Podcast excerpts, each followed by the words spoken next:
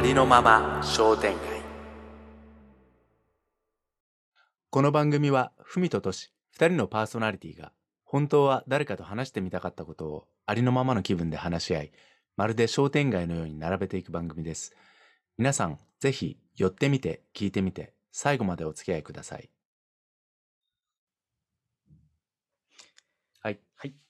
始まりました。はということで、第うん25回目。おでございます。はいはい。ということで、今日も話していきたいなとはい思っております。はいはいそして、前回に引き続き、マナさんにまたお越しいただきましはい。よマナろしくおさんよろしくお願いします。よろしくおい願いします。もう、本当に、僕らとしてはもう結構慣れてきてるような感覚もあるのかなと思いますので、はい。はい。気軽になんかマナさんのはい。ね来てくれるこう場っていう感じがしますよね。うん。そうですね。本当ですか？うん。うん。どんとやっぱ、そう嬉しいです。うん。そういうふうに感じますね、僕も、ううん。ん変わる感覚というか。ね。うん。そうそうそう。2人の時とやっぱり全然違うから。うん。うん。僕らも楽しいです。うん。あよかったです。はい。ありがとうございます。ありがとうございます。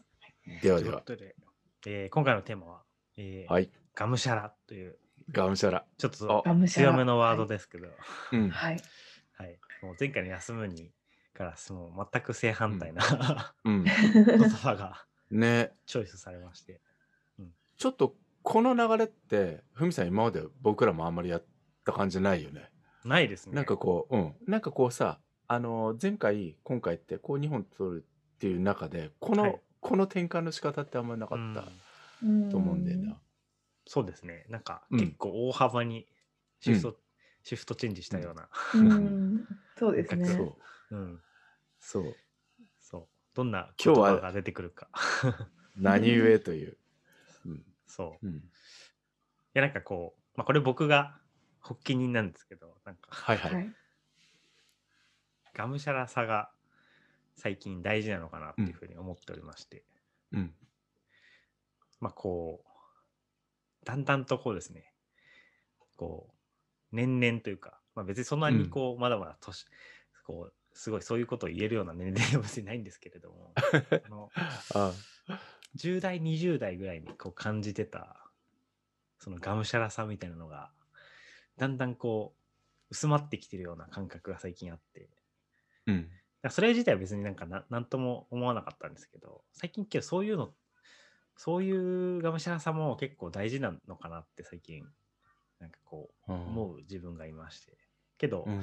皆さんにもそういう時代があったんじゃないかなっていう思ってることはあ、はあは。あ、そういう話ができたら結構面白いんじゃないかなと。うん。いう意図でちょっとはい。お話しさせていただきました。決めさせていただきました。はい。がむしゃらね、うん。ああでもあったと思うなマナさんどうですか、うん、そうですね。うん私自身で言うと、私もあんまりこう、がむしゃらにわーってするっていうのがあまりできないなと最近自分でも思っていて、こうあれこれ考えてしまって、行動に移す前に、いやでもこれでいいのかなとか思ってしまうので、とにかくやるんだみたいな人を見ると、すごいなとも思うし、羨ましいなと。だからもうちょっと考えてから動きなよって思う時もありますけど、うん。でもそう思えるぐらいにこう突っ走ろうとしてるそのパワーを持ってるっていうことがすごいなっていうのは最近思うんですよね。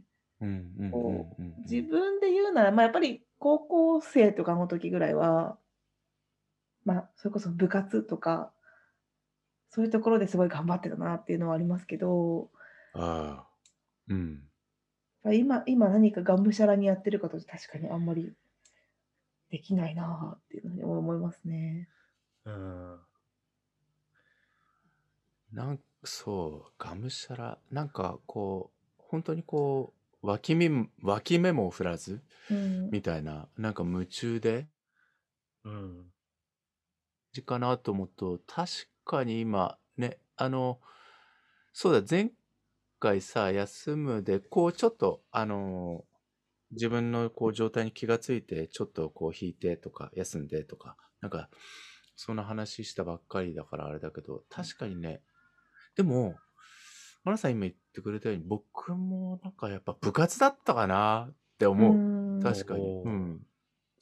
僕あの、高校大学ラグビーやってましたけど、やっぱりう、なんですね。うん。純粋に、部活、そうね。うん。なんか、えーひたむきだったし、必死だったっていう、それいつって言われると、うん、やっぱり部活思い出すかな。うんうん。えうん。僕ね、足がすごい遅くって、あの、本当にね、こう、走るっていう、こう、練習に、すごくね、ついていけない時期があったんですよ。1年の時、2年ぐらいまでの時かな。本当にあの、なんていうの、うん、あの、体育系の部活って初めてだったんで、僕ね、中学の時ね、写真クラブだったんですよね。うん。ー、すごい。そうそうそう。で、へそう。で、だけどそのラグビーって僕のおじが大好きで、よくこうね、あの、父親の、あの、ラグビー場にこう連れてってもらったことがあって、で、それでなんか、あの、どっかでやってみたいみたいな、なんかそういう気持ちがずっとあって、で、それで高校に入って、ラグビー部があって、で、それで入ってみたものの、もうあの、運動そのものが全然ダメだったから、だからね、すごく一生懸命やりましたね。走ることも。なんか、スパイクが足に合わなくて、本当にあの、泣きべそかきながらなんかスパイク履いて、うん、なんか練習したりとか、なんかね、そんなことをこうやったあことをね、すごく今、あの、こう、がむしゃらって言われると思い出すかな。うん。でもやっううん。ん、なんかね、こう、うん、その頃のことをやっぱ思い出しますよね。何かこうできないことをこうできるようになるみたいなね、なんかそういうことにこうひたむきにこう、うん、あの打ち込んだっていうような感覚ってその時確かにあったような気がしますね。おう、うん。んそのなるほどふみさんが今ね、そのこの言葉を僕らのこの間に置いてくれたっていうのも、なんかね、うーん、ふみさんがの今がなんかこうがむしゃらさをこうねあの連れてくるのかそこら辺どうなのかなと思って。いや、けど話してって、僕のイメージするがむしゃらっていう言葉のイメージと、トスさんとマナさんがやっぱうん。話すイメージが全然やっぱ違うなっていう感覚を今持っていて、うん。なんかどっちかというと本当一生懸命とかひたむきにみたいなうん。ニュアンスが、あのトスさんとかマナさんのうん。お話から伺えたんですけれども、うん。僕が思うなんかがむしゃらさは、うん。なんかどっちかというとなんかもう、切れてるじゃないけど、なんかうん。とんがってるじゃないけど、はい。うんもう、こう、近寄る人をこう押しのけるような、なんかこう、うんうんうん感覚というか、なんかこう、つ本当にこう、突っ走るうん。ような、なんかこう、感覚がすごい僕の中にあって、なんかその、そう、だからそういう、こう、突っ張る、な僕自身も別になんかすごい、うん。そういうタイプかっていうと、結構その自分で自分をセーブするタイプだったりするので、なんか、落ち着いてるとは、なんかそこまでこう、なんかちょっとつもしみたいな感じじゃないんですけど、けどなんかそういう時、も気にしないみたいな、もうーうん。とりあえずやれるところまでみたいな時って、こう本当20代ぐらいは結構あったなと思ってて、うんうんなんかそういう、ちょっとこう近寄りがたいじゃないけど、うん。相手の周りの人からすると。で、そう、そういう人も僕は結構見てきたりしてたので、あそういう感覚って最近ないなって思ってて、うん。であのエネルギーってすごい、やっぱ、すごいパワーあるなって最近はあの感じる時があって、なんかそういうイメージが結構あありますね、僕の中では。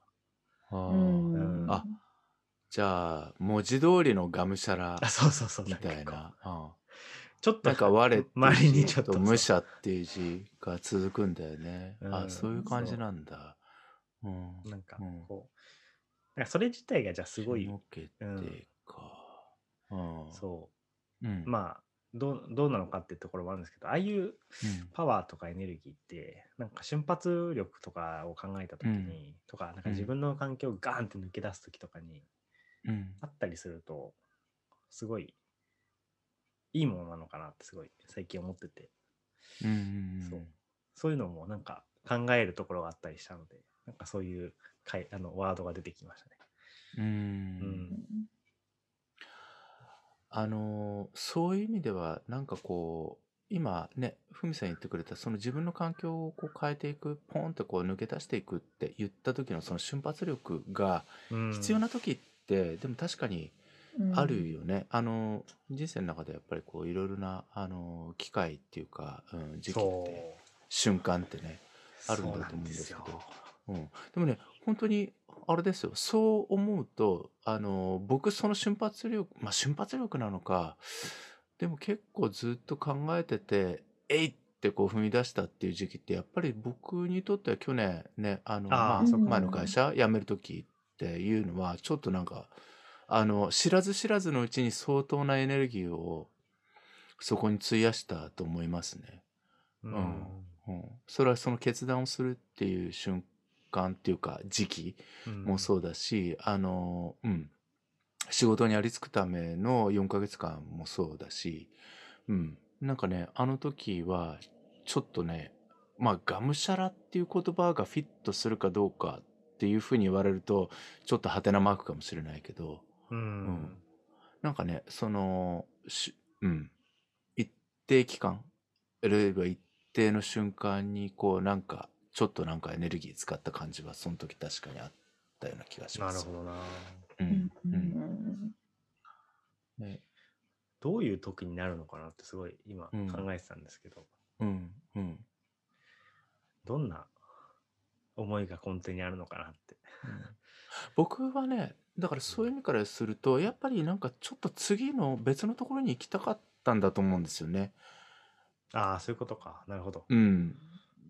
なんかねあのあここからちょっと抜け出すうん。まあ、抜け出すっていう表現がいいのか、うん、次のところなんかねあのその目的地が分かんなかったし、あのただそのこっちの方角かなって、うん、いうこっちの方向に行ってみようとか歩いてみようとかさなんかそういう時だったかもしれない、うん、その時は。だからふみさんが今こう味わってるその瞬発力というなんか心の中から出てくる言葉とはちょっとなんかもしかしたら違うかもしれないけうど、ん。うあ、んそうそう。それは絶対あの本当にいろんなのがあっていいなと思ってて。うんそう。だからがむしゃらっていう言葉とはちょっとまたフィットしないかもしれないけどね、う。うんん、でもなんかそうなんかこっちの方にとかでもなんかこうなんかまっしぐらさみたいなうふみさんのねあのふみさんがあ言葉にするがむしゃらってなんかそういうものをちょっと僕感じたりとかするんですけど、あそこら辺どうですか、なるほど。いうん。や、なんかこう、最近思うのが、うん。なんかこれ僕の話になっちゃうけど、あれですけど、うん。なんかその、とどまろうとする力みたいなのがやっぱすごいあって、ああの意識してないと、うん。なんか、それはなんかそう、動くのが怖かったりとか、そう、シフトチェンジするのがすごい、ちょっと臆病だったりする時があるのかなと思ってて、けどそれだと、そのままの現状維持になっちゃうなと思ってる時があって、けどその時にこう、ぐっとこう抜け出すとか、こう、別の場所にこう、吸っていこうとするときに、そういうがむしゃらさみたいなのがあると、生きやすいのかなと思って。る自分がいて、うんそう。そういう意味だと結構、そういう感覚って大事なのかなってすごい、うんなんか思ったって感じなんですよね。ああそっかそっか、そう。うんあ僕はですよ。うん 僕がもうその感覚っていうか、なんかどんどんどんどん違うところに挑戦していって、なんかいろんな場所行ってみたいな時とかって、結構もう何も考えてなかったりとかうんしてたんで、なんかそういうパワーって結構、今思うと大事なのかなってうん。思ううんところですね。うん。うん。ちょっと取り留めのない話になっちゃいましたけど。うん、うん。いえいえうん。やっぱり今話を聞いてて、こうがむしゃらって、さっきあの、トシさんがおっしゃってますけど、ここから何か変わり、変えたいとか抜け出したいとか、うんなんかそういう必死さみたいなものとか、さっきふみさんが言ったこうかかとどまらずに、まあ、なんですかこう次のところに行くとか、なんかこうんうやっぱり必死にどこか今の現状を変えたいと思った時にやっぱりがむしゃらになる。のかなっていうのを今聞いていてなるほど。思いました。そうかもしれないですね。うーんうん確かに。そういうけど、だ確かにニュアンス的にそういうのははまるのかもしれないですね。うんがむしゃらっていう言葉とか、なんかこう、見えない中をこう、うんうんうんも模索していくというか、こう、突き進んでいく感じの。うんあ、なんか、あれだね。あ、あの、マナさんね、ちょっと僕今、ふって浮かんで、マナさんに聞きたくなったんですけど、マナさんはいお子さんいらっしゃるじゃないですか。はい。ね、あえっと、今、どれぐらい、おいくつでしたっけ？えっと、もうすぐ3歳になります。3歳。はい。はいあ、3歳ね。いや、なんかね、僕、ちょっとおかしなことを言うかもしれない。一番がむしゃらな時期って赤ちゃんの時じゃないかなって。うーん。もしかしたら。なんて言うんだろう。その、成長していく？そうはその外界とちょうど3歳の時ってさ、はい。2歳とか3歳の時って、きっとその、要は外界、要は自分の外の世界とこう触れ合って何かこうこう学んでいく。うん。なんかそういうことをこうものすごく一瞬一瞬ずーっとやってる時期なんじゃないかなって思うと、なんか、いい、あの、フレーズの当て方じゃないかもしれないけど、一番がむしゃらなのって、本当に小さい子供の頃なんじゃないかなってちょっと一瞬思っちゃったんですよ。なんかこうなぜ、うん。必死だなっていうのは、うん。やっぱこう、時々見てて、いっそ感心することはありますね。なんかこう、何か、えこう、やりたいけどできないこととかに対してー、の、まあ、やっぱでもそこももう2、3歳の時点で個人差は多少、やっぱその人、その子の性格とかうん。によって、まあちょっと割と諦めやすい子とか、できなくてキーってなることがいろいろありますけど、あの、トシさんおっしゃった通り、こう、このぐらいの2、3歳ぐらいの年齢ってちょうど自分でこう着替えができたりとか、お手洗いとかをうん。始めたりとか、自分うんでいろんなことをしたくなる時期では確かにあって、そうがああがむがむしゃらというか、まあ、必死に、うん。毎日必死に生きてるなって横で見てて思うような。感覚はありますね。うんうんうん。うんそっかそっか。必死っていう言葉が出てくるんだな。うん。そうですね、なん。かががむしゃらというよりはうん。必死だなっていう感じは。うん。でもと時々その子その子によっては、やっぱりこううん。何でも自分でどうにかしたい時期にはなってくるので、うん。これもこうしたいのに、ああしたいのに、できない、わーってなってる感じは、うん。ちょっとがむしゃらにも見えるかなとは思いますうん。ね。うん。うん。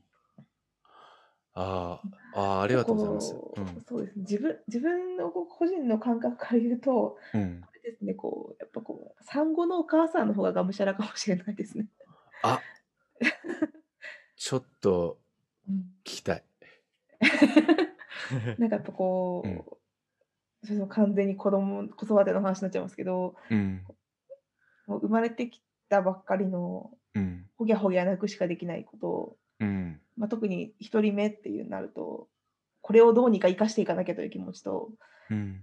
自分は自分で、もう産後で体力も体もボロボロなんだけども、もう自分とこの子をどうにかして生かしていかねばいかないという、こうなんか動物的本能に立ち返ったというか、うん このおぎゃーがお腹が空いてるのか、おむつなのか、なんか不快なのかわからないけど泣いてるのをどうにかしなきゃいけないとか、あ。うん。で、まあ、だんだんまあそのすごいリアルな話をするとそのままだんだんこう子どもの予防接種がとか検診がとかそういう話も出てきたり、まあはい保育園幼稚園どうするとか、うん結構そのどんどん子どもについての周りのイベか環境としてこういうことどうするああするも出てくる中で特に初めてだとよくわかんない中でえこれは一体どうしたらいいんだとかえ普通普通はどうするのそういうのをこううん一生懸命ネット調べたり 周りに聞いたりとかしてるあの感じはもしかしたら一番がむしゃらだったかもしれないなっていうのは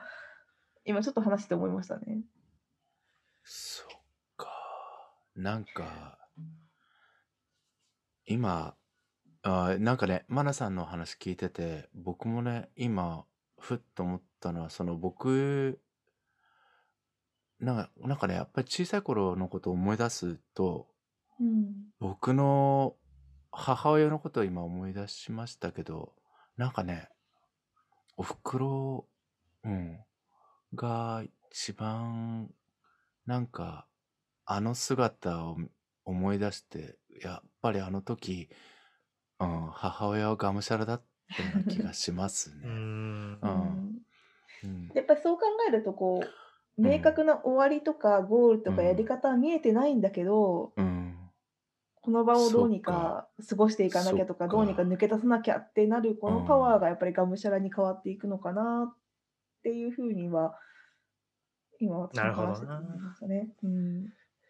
僕なんかすごいあ今は話しててすごいうん発見だったのが、はい。だから誰かのためにががむしゃらになるっていう選択もあるんだなってすごい学びましたね。。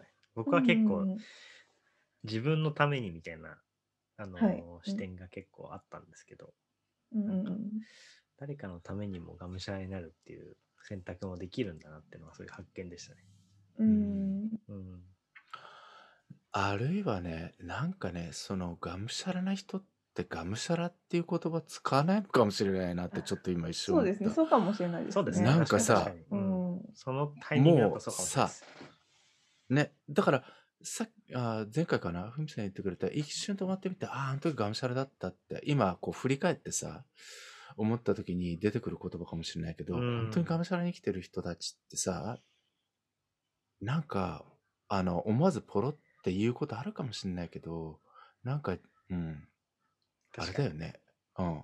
言葉すら出てこないで。そうだと思います。うんなんかさ、ふみさんがもしかしたらこう若い頃自分のこと、あるいはこう他の人のことかもしれないけど、思い出したその姿ってさ、どうなんだろう？その、そうだと思います。なんか、うん僕、うん今話聞いてやっぱ腑に落ちました。うんなんか、うん。誰かを見てる時の視点か、うん。一歩ちょっと振り返ってみた時の視点で、うんあの時そうだったなっていうとか、あの人そうだよねとか、そういう視点で語られる言葉なのかなって思いました。うん。俺がむしゃらで今やってるわみたいなのってあんま確かにそうその本当にその瞬間にうんがむしゃらでやってる時って多分そうそういう発想にもならないんじゃないかなって思いましたね。うんなんか、確かにね、こう、僕のね、お袋もね、口癖のように、あ今ね、必死でっていう言葉をしょっちゅう使う母だったんですけど、あの、なんかね、やっぱりこう、そういう母を見たときに、うん誰かがもしかしたらがむしゃらっていう言葉を使ったかもしれないけど、うん。でもね、なんか、うん、なんだろう、うん、なんかがむしゃらっていう言葉って、うん、なんか誰かを見て、うん、あるいはその昔をこう振り返ってっていう時になんかポロって出る言葉なのかなって。う、うんん。うん。そうですね。なんかそんな気もするし、うん。僕今日純粋になんか、まーさんさっきちょっとこのラジオの前に話してくれましたけど、その羨ましさとか、うん僕は結構そのかっこよさみたいなものも結構そこに入ってくるんですよね。うんそういう人見るとうんうんすごいなとか、うん尊敬したりとか、いや、うんあそこまで突き抜けるってすごい、まあいいなみたいな感じの視点とか、結構そういうのも結構入ってくるんですよね。うんうん。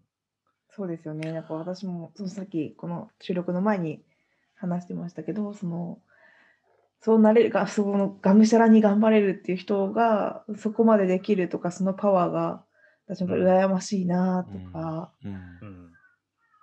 思うんですよね。うん。なんかそう、そうだな。僕もその、本当にその文字通りのがむしゃらっていう体験って、そう考えると、今まであんまないかもしれない。うんえうん。うん。なんかね、本当にあの、なんていうの、こう、ひたむきにっていうか、何かここに向かってっていうような、何かこう、なんかそれを、うん、なんて言ったらいいのかな。こう、あの、同票というか、マイルポストがちゃんとあって、ここに向かっていこうって言った時に、ちゃんと行く？必ずここに行くんだっていうような、あの、ひたむきさは、こう、あったかもしれないけど、なんかね、こう、うん。ふみさんが、こう、今、この会話の中で出すような、こう、こう突き抜けてっていうこと、もう本当にこう、あって、あの、藪の中をかきけかき分けうん。っていうような、でも俺は俺でこう突き進むんだ、この体で、この気持ちでっていうような、うん、そういうこう、生き方って、五十何年知ってきたことってもしかしたら、ちょっとわかんないけど、あうん、今パッと思い当たらないかもしれない。なるほど。うん。うん、だからなんかあのうん。このがむしゃらっていう言葉に対するこの僕らの中からこう一人一人出てくる言葉っていうのがちょっと触れたりするっていうのももしかしたらそういうことなのかなうん。ああ。一人一人のこのがむしゃらっていう言葉うん。のねこう定義っていうかそうでしょうね。収まらないってうんいうか、でもなんかね確かにマナさんが言う通りその羨ましいっていうなんかねそういうこうだからあれなのかもしれない僕の周りにあんまりいなかったのかな？ふみさんぐらいかもしれないよそんなそんなことうんうん そうか。うんなんかうんまあ、うん。そうですね。なんうんか結構、周り見えない感じとか、あそう。うんそう。なんかそういう、なんかまあ、別に、いい悪いとかって話を別にしたいわけじゃないんですけど、結構そうの、んそういうし、まあ、本当周りを見ずに、うん。こう、うん。なんかこう進んでいくような姿とか姿勢って時にはやっぱりすごい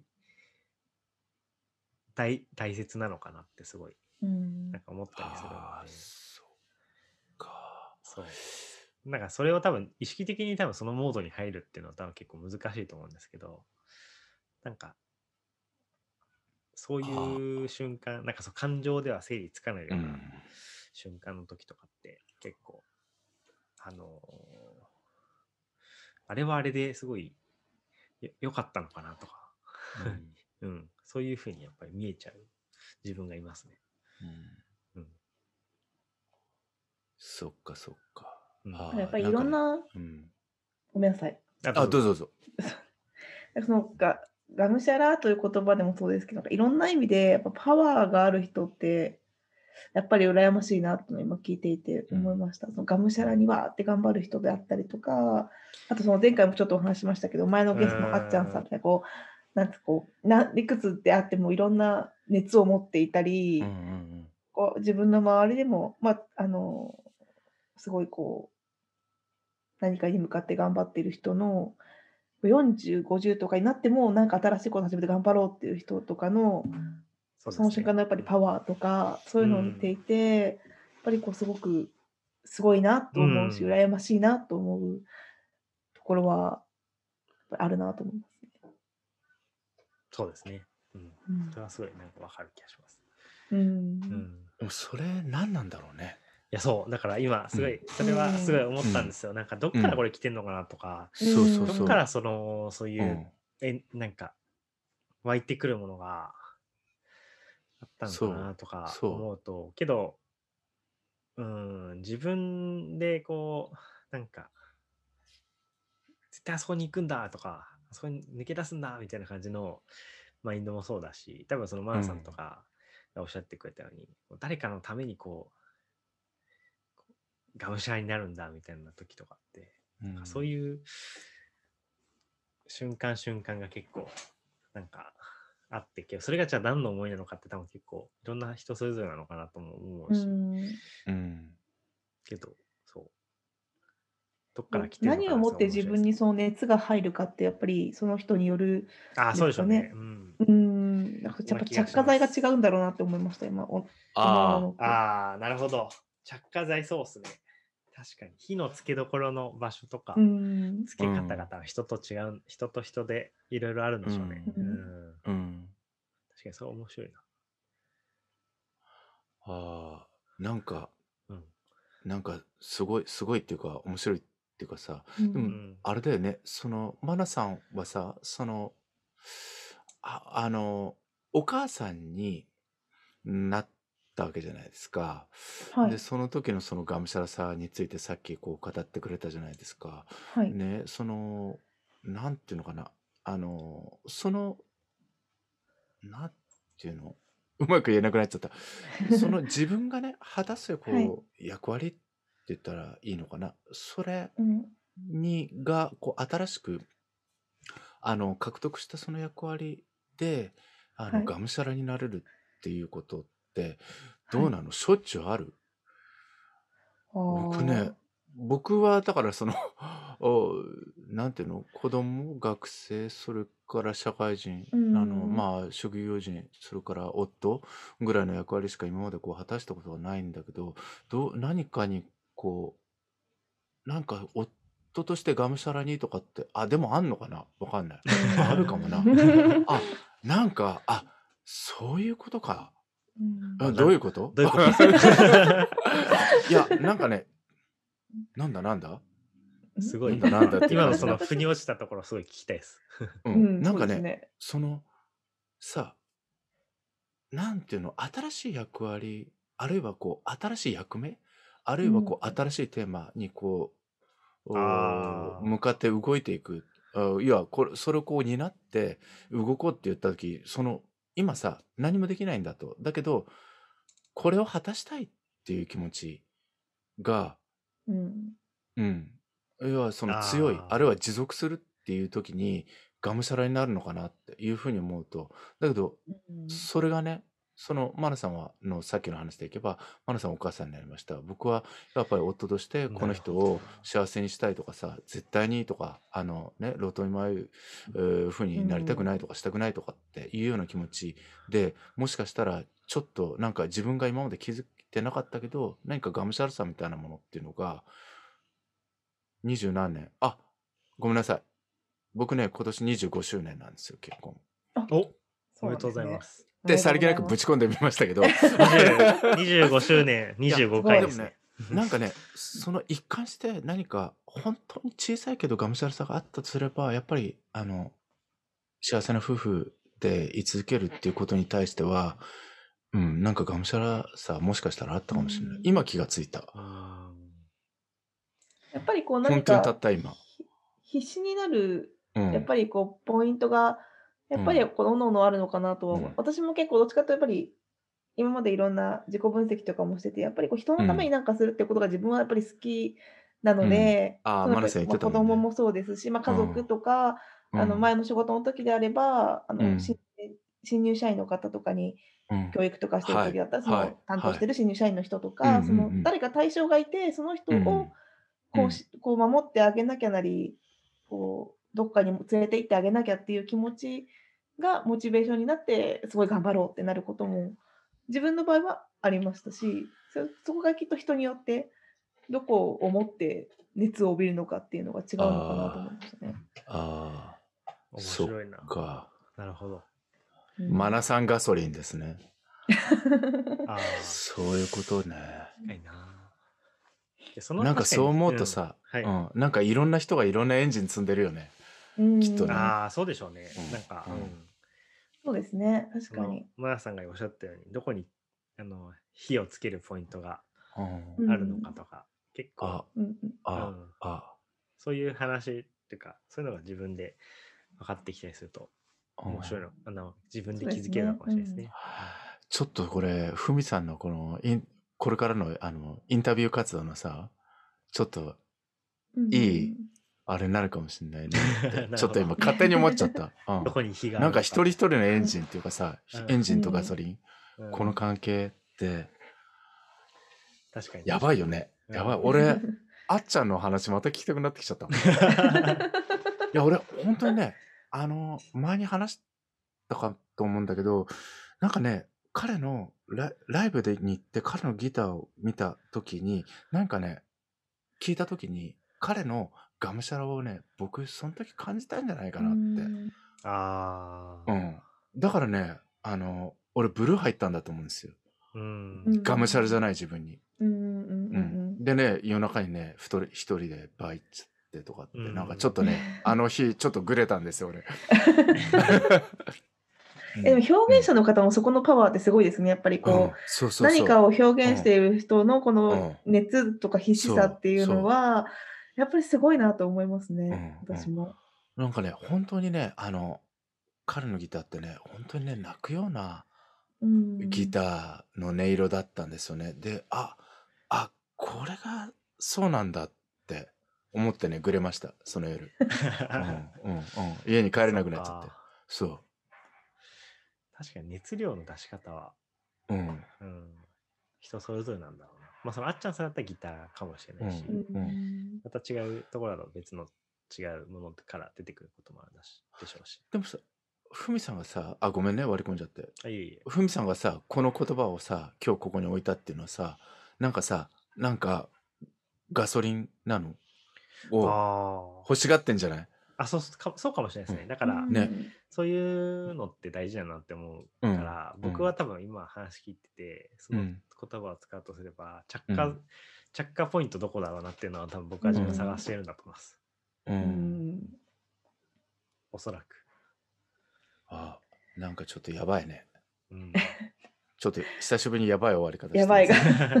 いい感じのあの話のなんかちょっと収束具合になりましたね。うん。ちょっとどこにみんなエネルギーのうん。場。所が、うん。ガソリンとかエンジンとかどこにあるのかなと。か、うん。そういうね話が、もしうん聞いてくださってる方がそういうふうに思ってくれたら一番嬉しいです。なんかちょっとこの話またやりたいね。これ面白いですね。え、そのねやっぱりカウンセリングとか、うん。カウンセリングとかイン、それこそそのインタビューとかにも、うんうんうんなんかこう使えることな気がしますね。そのそのね人の百科ポイントはとうんか、うんその人が何にやっぱり一生懸命なれるのかってうんうん。いう話って何かヒントになりそうですよね。なんかね、これちょっとは、うん、話す甲斐のある話だと思う。僕たちのなんか熱量がどんどん上がってきてますね。うんそうもうやばいもん。終盤に行くにほんとうんちょっと、そうそうそう、やばくなってきた。いい感じちょっとなんかうんねこ。っちが上がってきちゃいましたね。そう上がってきちゃった、上がってきちゃった。うん、汗ばんできちゃったもん。いい感じのなんか熱量をねなんか聞いてくださってる方に伝えられたらなと思います。そうですね。うん相当やばい感じだと思います。うん。はい。うんはい。では、ちょっといい時間になってきましたので、このはいいい感じの熱量のはい流れで終わりに向かいたいと思います。はい。今回もマナさんありが来てくださとうございましてありがとうございました。はい、本当にありがとううございました。うんありがとうございました、マナさん。うんうんはいまた来てください。またぜひまた、また来ます。い。はい。はいもう聞いてくださってる方も自分の。もう不動のポジションで。あ、そう はい嬉しい。ありがとうございますありがとうござ。いました。はいちょっとこう、またこの熱量と、こう、はい。自分のなんかどこのエンジン着火ポイントを聞いていく方もまた考えてみていただけたらとね思います。ありがとうございました。ありがとうございました。ありがとうございました失礼いたします。はい。失礼します。失礼します。